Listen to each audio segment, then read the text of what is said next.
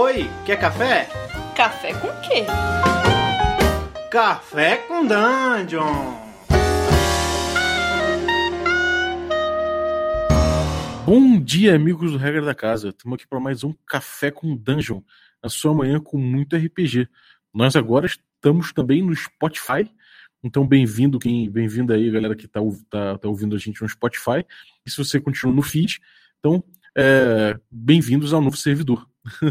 é, agora, hoje, eu estou bebendo aqui um, um cafezinho é, com canela, com, com, um pau de canela dentro, é, só para dar uma variada, só para não ficar naquele cafezinho no copo americano normal. E você, Carlos, o que você está bebendo hoje? Cara, hoje eu gourmetizei total, cara. Vou te falar o seguinte. Quando eu tava viajando aí do, do Rio para São Paulo, tava vendo vídeos no, no YouTube na viagem tudo para poder, é, sei lá, passar o tempo. Do nada apareceu uma, um vídeo na minha timeline, como é que se toma café no Vietnã. Aí eu olhei a parada e reproduzi aqui. Tô tomando café do Vietnã, só que com, como com é café que é pilão. café... Cara, é basicamente o seguinte: você bota um leite condensado, bota um pouco de café em cima, faz um cafezinho desse de, de coador, bota em cima e soca muito gelo e mexe. O nome disso é lárica. Amanheceu como, né? Bom dia, Carleira. A gente Bom vai dia. falar hoje sobre Rastro de Cutulo, né? É, cara. A gente jogou, Estamos jogando, A né? gente jogou aí duas sessões já de, de Rastro de Cutulo. É, a gente vai terminar na terceira, agora que a gente joga essa semana, na quarta-feira, 21 horas. Já tivemos duas sessões da aventura chamada Borboleta Negra, que se passa no Rio de Janeiro dos anos 20.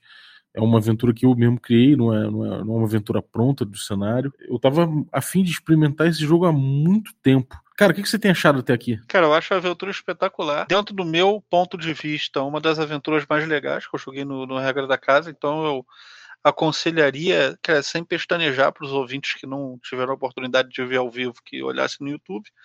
E tô gostando muito da aventura até agora, mas indo ao que interessa, até o sistema, né? Então, antes de dizer o que eu achei, de repente dar uma palhinha pro pessoal como é que funciona o sistema, antes de partirmos para as conclusões. Bom, o sistema funciona da seguinte forma. Primeira coisa, como é que é a rolagem? A rolagem é um D6.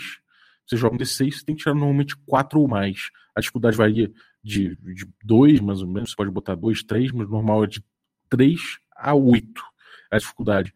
É, pô, mas como é que eu rolo se precisar de mais? Bom, cada, você tem habilidades no jogo. Você tem várias e várias habilidades. É, você compra essas habilidades aí de acordo com o seu personagem, a sua profissão permite que você compre certas habilidades mais barato que outras, e você compra é, essas habilidades e isso gera um score. Esse score é, gera um, um, um pool de pontos que você pode gastar. Então vamos supor que você vai fazer um teste de at- de atletismo, você pode gastar, sei lá, você tem seis em atletismo, você pode jogar um dado e, e gastar de um a seis pontos nesse teste.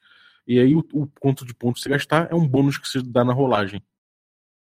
Então, se o mestre tiver uma dificuldade de 8 para você, você pode rolar um D6 e somar, sei lá, 6, gastando toda a sua reserva nisso. Essas reservas não voltam e acaba que o jogo vira um grande gerenciamento de recursos. Elas voltam eventualmente só depois do mistério. É, outra coisa legal é que ele divide habilidades investigativas de habilidades gerais. E a diferença é que as habilidades investigativas servem para obtenção de pistas. Essas habilidades você é, basta estar no lugar, no lugar certo, na hora certa, e anunciar que está usando essa habilidade, e o mestre automaticamente te dá a pista relativa a isso. É, você ainda assim tem esses pontos de reserva que você pode gastar. No caso de pistas, na obtenção de pistas, o, o mestre pode condicionar ao gasto desses pontos aí é, benefícios a respeito da obtenção de pista. Pode ser que você tenha é, descoberto essa pista de uma forma mais, é, mais low profile, não seja descoberto por uma situação perigosa, ou ele pode te dar outras informações que adicionem mais coisas à, à pista que você, à pista central que você achou. É, ele faz isso porque o Robin D. Loss, que é o criador do sistema Gumshoe, que é o que o Rastro de Cthulhu usa, ele tem uma premissa de que os, os, os mistérios, né, esses, esses romances de mistério aventuras de mistério, você não, não importa o jeito que você obtém a pista, mas importa o que os investigadores vão fazer com as pistas obtidas. Então ele, ele, ele deixa de todo pra, deixa de lado esse processo que em outros jogos seria um processo de você rolar para ver se você acha uma pista ou não acha, e ele acha que se você não achar pistas essenciais para o andamento do jogo, você vai falhar e você vai emperrar o jogo porque não tá achando a pista que você precisava. Esse jogo ele, eu acho que ele é muito bom para galera que curte gerenciamento de recurso, né, bem hard assim, né? Porque você vai ficar tentado a gastar mais pontos para saber mais o tempo todo e você, bom, vai tentar fazer o melhor uso possível desses pontos, né? Então vai ter vezes que vai bater aquela curiosidade, você vai ter que se segurar. E também para o jogo ter um ritmo mais acelerado que outros jogos de com investigativo, né? Porque como você tem as pistas o tempo todo, isso acaba acelerando o, o ritmo é. né, do, do jogo. É, isso foi uma coisa que na mesa eu senti o jogo tem um ritmo bem alucinado em relação a, a, outros jogos de Cthulhu que costumam ter um pacing mais devagar. Você vê a trama se desenvolvendo mais devagar, a obtenção de pistas costuma ser um pouco mais devagar, e no resto de Cthulhu ele acelera esse processo. Você não achou? Eu achei, cara, eu concordo total com isso. Isso daí, cara, para mim é, é, eu não sei assim, mas dentro da minha, dentro da minha opinião pessoal, parece um bom sistema de Cthulhu para você mestrar num evento por exemplo, justamente pelo ritmo acelerado e você tá ali numa one shot com poucas horas né, para resolver a aventura e esse sistema ele acho que funcionaria muito bem numa ocasião como essa. É, é verdade. Ele, ele, ele eu acho que ele, ele, se presta bem a isso. Você tem, você tem um, um, um pool de habilidades investigativas e o mestre, inclusive, é encorajado a montar a sua aventura e, e, pensar nas pistas da, que, que, ele vai dar na aventura de acordo com as habilidades que os jogadores têm. Isso, de fato, cara, o jogo ficou rápido, ficou ágil. Por outro lado, eu, eu já, quando li o livro, eu já tinha uma crítica a ele sem jogar, e eu queria jogar muito para confirmar. É, de certa forma, esse sistema que o, que o, que o Robin Loss propôs, ele te aliena um pouco desse processo de obtenção da pista. E isso não deixa de ser um problema, porque você entender o processo, você descobrir, você investigar aquela pista, por si só já é um processo de conhecimento, né? Já é uma coisa importante que eu acho que é, faz, parte do, faz parte do mistério. Eu, não, eu discordo da premissa, talvez, do sistema de que não faz parte do mistério o processo de obtenção de pista. O que você achou? Cara, a premissa, é, eu, eu entendo é o que você quer dizer. Eu também não acho essa premissa, digamos assim, uma coisa inquebrável, mas ao mesmo tempo eu acho que o, o sistema funciona e ele entrega aquilo que ele se propõe. Então, é, dentro da minha visão, isso não, não, não é tanto um problema, é mais um estilo, né? Tem mais, é mais ligado à proposta que o, que o jogo coloca na mesa, né? Do que efetivamente um problema. Agora, ele te aliena um pouco de, desse processo de obtenção, como, é, como você disse, mas é, eu acho que ele nunca, nunca se propôs a isso, dada a premissa do próprio autor do jogo. Uhum. É, eu acho que eu devo admitir que eu pensava que ele fosse alienar mais ele não aliena tanto, na verdade, porque os jogadores têm que anunciar que estão usando determinada habilidade e isso já faz sentido dentro da cena que você está jogando. Então não é uma coisa tão automática quanto pareceu quando me, me pareceu no, na leitura. Na prática não foi assim. Pelo menos eu fiz que não acontecesse dessa forma. É... Agora, uma coisa que eu acho que eu acho interessante discutir é sobre a premissa mesmo, sobre a própria ideia. Eu concordo que o jogo funciona dentro da premissa dele. É, mas a premissa eu acho estranha. Se você pensar, por exemplo, que é, numa estrutura de jogo em que você tem uma. Você vai chegar. Você vai sair do ponto A e chegar no ponto B. É, e para você fazer isso, você precisa de pistas e de, de, de indicativos, né? De que a, o mistério se desenvolve para lá. Imagina que isso não fosse um mistério. Imagina que isso fosse um, um jogo, um jogo de luta. Né? É, você para chegar na, na segunda parte, você precisa enfrentar uma luta. E eu falo assim: ah, mas não me importa muito isso aqui. O que importa é que é, é o que o jogo, os personagens vão fazer uma vez que eles chegam na segunda cena. E aí eu abro mão de, de, de ter um sistema para luta, sabe? De botar de um, de um, sistema de monstros ali. Ora, se o meu jogo é sobre luta, se o meu jogo é justamente sobre enfrentar monstros, como é que eu posso alienar os jogadores desse, desse processo, de pelo menos de grande parte dele, sabe? É, eu acho que eu acho que é uma coisa tão essencial assim que me pareceu me pareceu que não sei, eu, eu fiquei com um certo gosto de marmelada de certa forma. Cara, ele tem um gostinho de marmelada, mas eu acho o seguinte, cara, que esse jogo, para mim, parece que ele induz um pouco o Guardião a mexer de uma forma bem é, é, Railroad, né? Para quem não sabe o que é o Railroad, é mestrar o jogo nos trilhos, com uma sequenciazinha pré-definida, vai para cá, vai para lá, é, ou seja, o mestre vai propondo a cena já no encadeamento que ele tem e os jogadores vão navegando ali. Obviamente dá para mestrar esse jogo sem ser assim, é, ninguém é preso a isso, mas me parece que ele já induz muito a isso. E dentro dessa indução a, a essa maneira de, de, narrativa, eu acredito que isso não seja um empecilho tão grande assim. Eu acho que esse esse lance investigativo mais denso, eu acho que ele brilha mais, talvez, num jogo onde você não tenha tanto railroad, onde esteja mais tenha mais liberdade, onde você fique num cenário é, livre para ir para onde você quiser, fazer o que você quiser. Eu não sei, eu eu, eu acho que o não sei, eu não consigo ver um ofensor realmente precisamente dentro da proposta.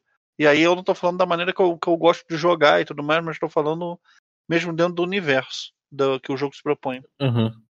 É, eu acabou que para mim o jogo brilhou mais dentro dessa proposta de gestão de recursos. Isso eu tenho gostado bastante. Eu tenho visto que os jogadores têm suado frio conforme eles veem os, os, os os pools de habilidade deles diminuindo, eles começam a se preocupar mais, fica mais fácil de serem acertados, eles vão ficando mais frágeis de forma geral. Eu acho que isso no sistema, na verdade, foi o que eu vi brilhar até agora, sabe?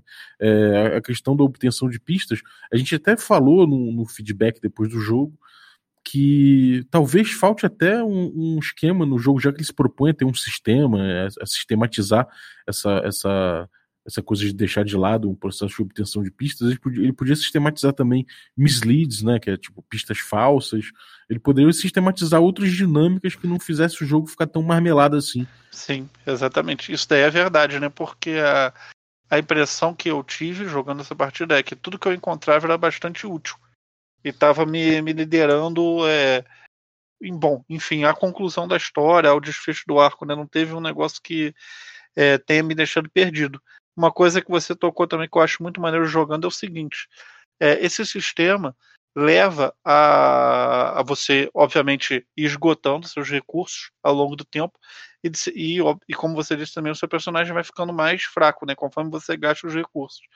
E ele passa bem essa sensação de degeneração do, do Cthulhu, né? Só que o interessante é que, por muitas vezes, você é a pessoa que está pilotando a degeneração do, person do seu próprio personagem, é, esgotando aqueles recursos, ao invés de ser tipo uma entidade externa que vai é, te pressionando quanto a isso. Acho que você mesmo vai é, se auto-sabotando através da sua curiosidade de saber mais, de querer resolver aquele mistério.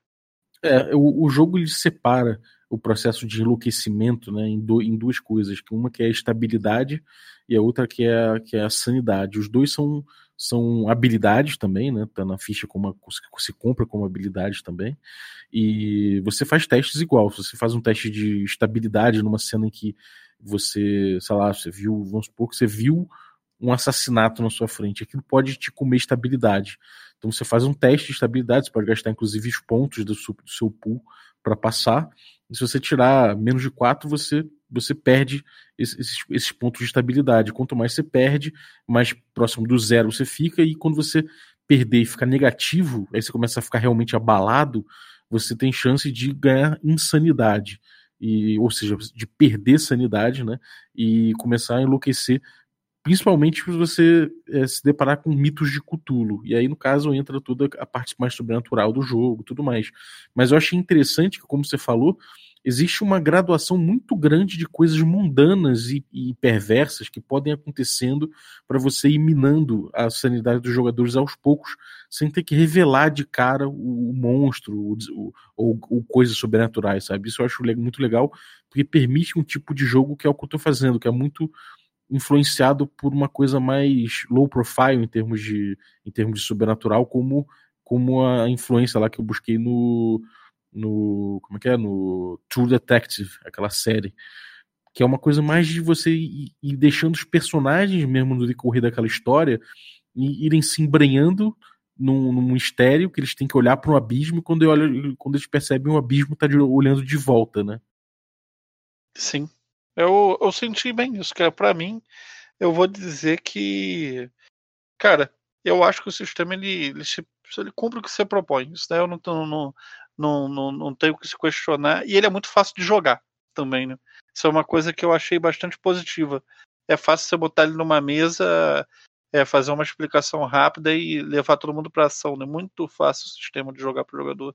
O sistema de combate eu achei ele no mínimo intrigante. Ele tem uma opção, pois existe um limiar de acerto. Cada personagem, de acordo com o seu, com seu atletismo, tem um limiar, um limiar de acerto que varia de 3 a 4. Ou seja, os personagens, você, você, você para acertar um, um outro personagem, você precisa tirar o limiar de acerto dele ou mais, que é quase uma armor class, né?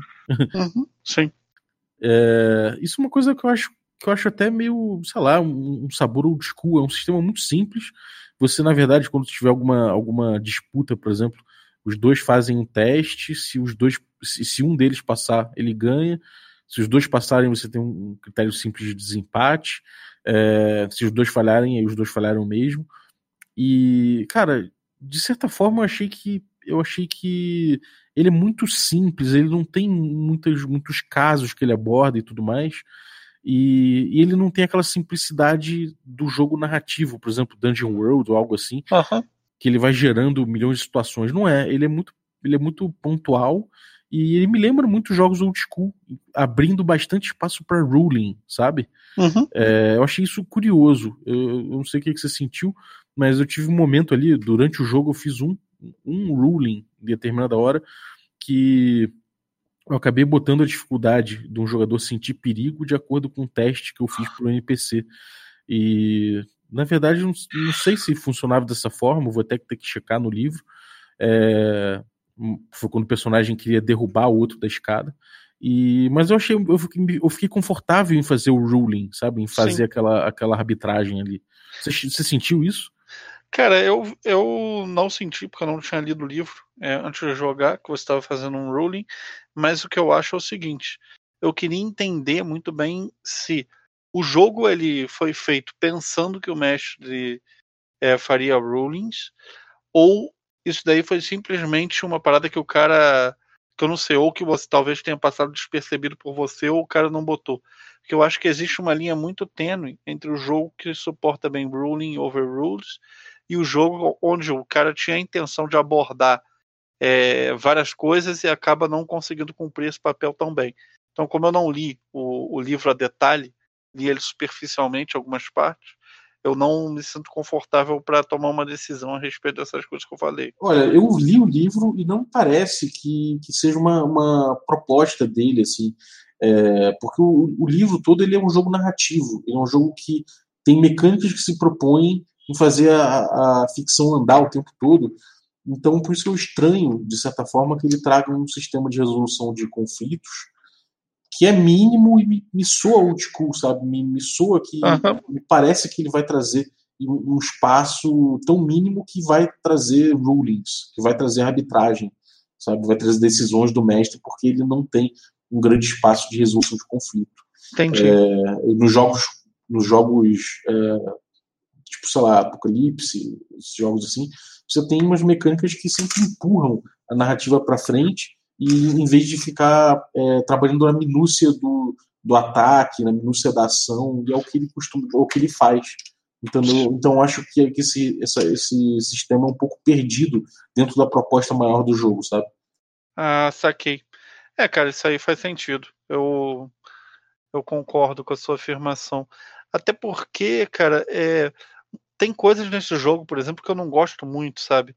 Que é aquele. Esse lance de você ter que somar um modificador antes de rolar dados, sabe? Que eu acho isso muito doido, sabe? É? Porque quando você está tratando na temática de gerenciamento de recursos, o que, que você quer.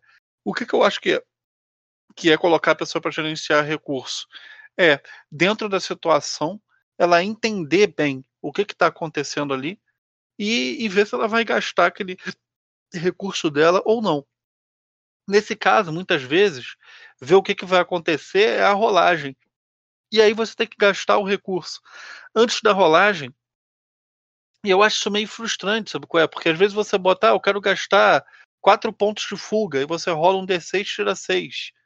E esse tipo de coisa, eu acho isso bobo, sabe? Porque o, o, o gerenciamento de recursos, para ele ser inteligente, na minha opinião, ele não pode ser feito dessa maneira arbitrária, sem é, é você é, gastando recurso, depois rola um dado, de repente você gastou muito mais do que você precisava, tipo, é, é, é um, é, às vezes chega a ser um gerenciamento de recursos desinformado.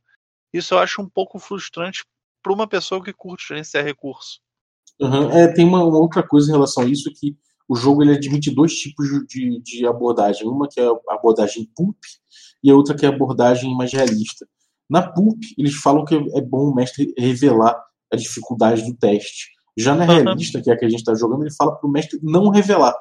Então o mestre nunca revela a dificuldade, é, o que é uma coisa que até, enfim, nesse ponto assim pode ser até meio, meio estranho, porque é, facilita o mestre é, fazer uma fazer uma, uma gambiarra, tipo, olhar e falar, ah, cara, não, tipo, dane-se a dificuldade, tira o mais alto que for aí, beleza, e no fim das contas faz uma marmelada. É, uhum. Acho que facilita isso. E outra coisa é que ele, dificulta realmente o jogador decidir se ele vai gastar ou não o ponto, porque ele não, ele não sabe a dificuldade. A dificuldade, nesse caso, acho que ajudaria o jogador a situar para ver o problema que ele está enfrentando, sabe? Além da descrição do mestre. Cara, eu concordo, mas ainda assim eu acho que você tem que gastar antes de rolar o dado meio zoado, saca? Até mesmo sabendo, até mesmo sabendo a, a, dificuldade, porque, cara, beleza, tudo bem. Se você disser pro cara que a dificuldade é é 2, é 8. Se a dificuldade é 8, o cara sabe, pô, se eu gastar dois pontos, eu vou ter uma em seis. Mas mesmo assim eu acho meio zoado. Eu acho que, cara, para mim, ponto, o conceito que eu gosto com ponto, assim, para gastar é você faz a parte randômica, que é rolar o dado, sei lá, dependendo do jogo, pode ter outro recurso, e depois você gasta o ponto. Porque senão isso é uma. uma sei lá, é você gastar recursos de maneira desinformada. Isso foi um dos pontos que eu não gostei. É, realmente, cara, eu, eu acho que faz sentido sim, eu senti um pouco isso também. É, eu não sei, eu, de forma geral, eu acho que o, o jogo rolou, o jogo rolou bem, o jogo funcionou. Eu acho que as críticas elas são, elas são até mais pesadas do que o, as falhas do jogo na mesa, sabe? Sim. É, mas eu acho que são, são questões, é, são questões, é, não vou dizer filosóficas, mas são pontos importantes do jogo que eu acho que poderiam ter sido melhor trabalhados, sabe? É, eu concordo. Mas é isso daí que você falou. O jogo ele funciona bem. Se você gosta de Cthulhu, quer jogar um jogo com ritmo é, de pressão, ritmo acelerado, esse jogo vai cumprir bem esse papel. É, exatamente. E, cara, é, assim, em termos de, de é, sistema de perícias, eu tenho também uma crítica que é a seguinte: são muitas e muitas e muitas perícias. Muitas perícias. E cada perícia dele é, tem particularidades de você ler. Então, tipo, eu acho que é muita informação, sabe? É um sistema de perícias que pede que você fique com muita, muita informação na sua cabeça para você para você lembrar, sabe? Por mais que você possa consultar, eu acho que não é o ideal. É, você olha a ficha, a ficha é praticamente só habilidades, e essas habilidades todas aí, é, a maioria tem particularidades que você não vai decorar de cara, ainda que muitas façam sentido, sabe? É, existe um limiar, existem coisas que é, eu acho que alienam um pouco as suas decisões quando você olha e fala, cara, eu não sei exatamente qual habilidade que eu vou usar aqui.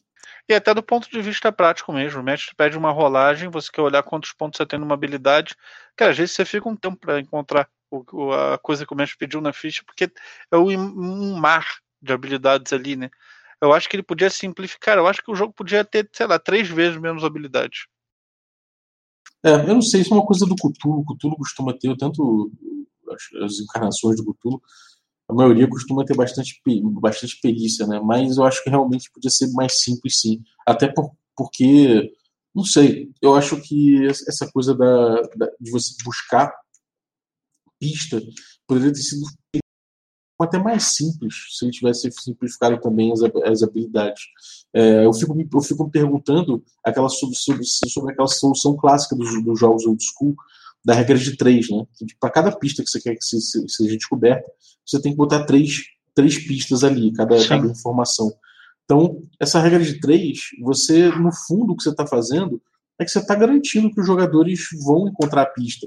E é uma técnica comum nos, no, nos jogos old school, que é o seguinte: você não vai nunca fazer com que determinada pista seja única e ela amarre completamente o seu jogo inteiro. Isso é uma, é uma, é uma dica clássica que se dá, né? Nunca faça o seu jogo depender de uma pista só. E se você não fizer isso, o jogo anda. Entendeu? Você não precisa de um sistema todo amarrando isso tudo se você, se você levar em conta essa orientação. Então, talvez o sistema todo de perícia pudesse ser simplificado com, é, com isso em mente. Talvez, não sei. Sim, sim, eu acho que eu não, eu não assim, de bate pronto, eu não saberia dizer exatamente para onde simplificar com isso, mas eu, eu concordo dentro da premissa que deveria ser simplificado o sistema. É, é acho que é isso. Mas, é, de forma geral, assim, eu acho que invocou bem o clima. É, eu posso falar do livro, que, que a escrita dele, é, por mais que às vezes se, se, se misture um pouco é, com exemplos, ele dá muitos exemplos e ele explica regras através de exemplos. Eu posso dizer que isso já me ambientou um pouco no Cthulhu, então não posso dizer que eu achei o texto ruim, eu achei interessante. Eu achei as ilustrações boas até, meio dark. O, o, a diagramação encheu o texto um pouco, deixou um pouco denso o texto, então foi um pouco cansativo, mas eu acho que é um, é um, é um livro que funciona, assim, é um livro que, que rola, principalmente quando ele começa a falar dos, dos, dos mitos de Cthulhu, achei muito interessante. Sim. É, eu acho assim, é, esse não é um livro que, olhando assim, em termos de diagramação, arte, tudo me chama muita atenção. É, sinceramente, não é aquele livro de RPG que eu olho, sabe, bato a vista e falo, caralho, quero ter esse livro. Mas. É, não é, não é. é eu, eu corroboro com o que você disse.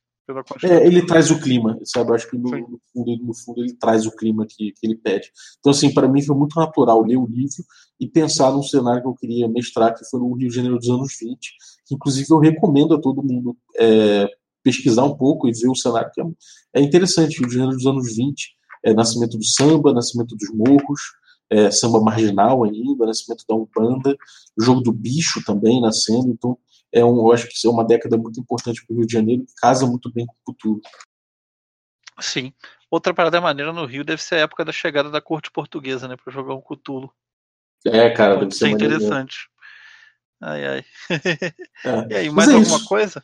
Não, acho que é isso, cara. Você, você tem alguma coisa a falar ainda sobre, sobre o jogo? Não, cara, eu, eu, eu, só queria fazer o seguinte: a gente nunca fez nenhum sistema de, de ranquear os jogos aqui no Regra da Casa que a gente faz de review, mas eu proponho um, ver o que, que você acha. Ao invés de a gente ficar dando nota e tal, que é uma parada. É, que sei lá, eu não curto muito esse lance de nota. Normalmente é justo, né? É, a gente podia. Eu, eu gostaria de, de ranquear o jogo da seguinte maneira com uma pergunta: jogaria ou não jogaria de novo? E para mim a resposta é que sim, eu jogaria de novo tranquilamente. Você?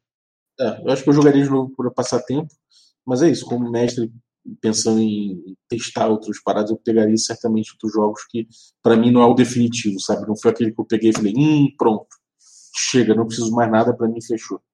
Você vai, acha que vale a pena para especificamente para os mestres de Cthulhu passar por esse jogo? Cara, acho que por curiosidade, mas por curiosidade para você ver como ele fica mais ágil, sabe? Como ele uhum. fica mais ágil e como é o jogo você alienando um pouco os jogadores desse processo todo de, de obtenção de pista. Acho que por curiosidade vale. É, acho que provavelmente você não vai adotar ele, mas é assim, é um sistema famoso, as pessoas têm jogado bastante no Brasil. É, é, eu sei que ele tem essa, essa entrada bem forte aí. Então pode ser que seja uma coisa muito pessoal minha. Ah, então é isso, cara. Então com isso podemos fechar. Fechou. Valeu, galera. Obrigado aí por terem ouvido aí. É, dê seu feedback. Eu sei que tem muita gente que gosta desse jogo e joga esse jogo. É, dê seu feedback a respeito disso. As resenhas do jogo normalmente são boas. Eu acho que só teve uma que, uma resenha que eu li que meio que fez curo com o que eu pensei, que foi do The Alexandrian, que é um blog gringo que eu acho muito bom. E ele meio que teve é, mesma opinião que eu assim, a respeito do jogo. Então foi muito bom ter jogado para testar é, se aquelas impressões que eu tive na leitura é, se, se manteriam. e ele superou as minhas expectativas em relação às críticas que eu tinha antes de jogar. É, se você está ouvindo na quarta-feira, hoje tem o último episódio aí do Rastro de Cthulhu, terceiro episódio, Borboleta Negra, passado no Rio de Janeiro dos anos 20. Então cola aí twitch.tv barra regra da casa às 21 horas para acompanhar. É, se você ouviu depois do fim dessa aventura aí, a gente provavelmente vai pegar é, o spin-off aí de D&D quinta edição, voltando à nossa campanha Magic Punk, segunda temporada, e a gente vai engrenar aí pelo menos mais umas 10 sessões jogando no cenário. É, mais o que, Carlitos? É essa terça-feira agora, se você estiver ouvindo a gente na terça, que vai ser o dia de lançamento desse podcast, a gente vai ter um jogo para toda a galera aí que joga RPG desde a época das antigas de Cult, só que vamos usar o Cult novo, sistema novo do Cult aí, mexado pelo Gustavo Tertolione no Roll20. E aí vai ser essa terça-feira aí, acho que 10, 10 e meia da noite. E aí o bicho Brabeza. vai pegar, né? Isso é, isso é aquele jogo de dedo no cu e gritaria, cara. Porra, esse jogo é tenso, cara. Esse jogo ele tá, ele, ele tá denso, né? Ele tá. É um jogo para você ficar, tipo, realmente deprê, cara. Sim. Se você for menor de idade, não assista stream de, de cult, esquece tudo isso que a gente falou, porque o negócio é brabo mesmo. Exatamente. É, bom, fora isso, é, vai no YouTube, tem nosso conteúdo de YouTube aí, o Palavra de Rockiana, Regra da Rua, a gente bebendo cerveja falando de RPG. É, tem as modificações que a gente fez no nosso podcast aí. Então, pô, tem no Spotify, você pode achar a gente no Spotify, pode achar a gente em regradacasa.com.br, que está direcionando para o nosso novo servidor, é o regradacasa.podbean.com. É, no mais, se você tem um feed antigo, e por algum caso está ouvindo no Spotify ou outro método, pode, é, é, de, de, pode desassinar o seu leitor de podcast e assinar novamente para usar o feed você receber por lá. É, mais algum recado? E deem cinco estrelinhas para a gente no iTunes e aquela mensagem marota dizendo o que você acha do podcast. Aliás, de cinco estrelinhas, não, falei merda. Dá a quantidade de estrela que você acha que a gente merece, entre uma e cinco, e comenta, faz o seu testemunho dizendo o que, que você acha que a gente merece.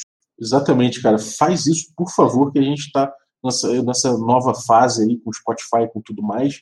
Então vai ser muito importante para a gente se você for lá e der sua opinião a respeito do nosso trabalho. Não só, não só positivo, mas negativo também, para a gente poder crescer sólido. Isso aí. Falou, galera. Um abraço para vocês.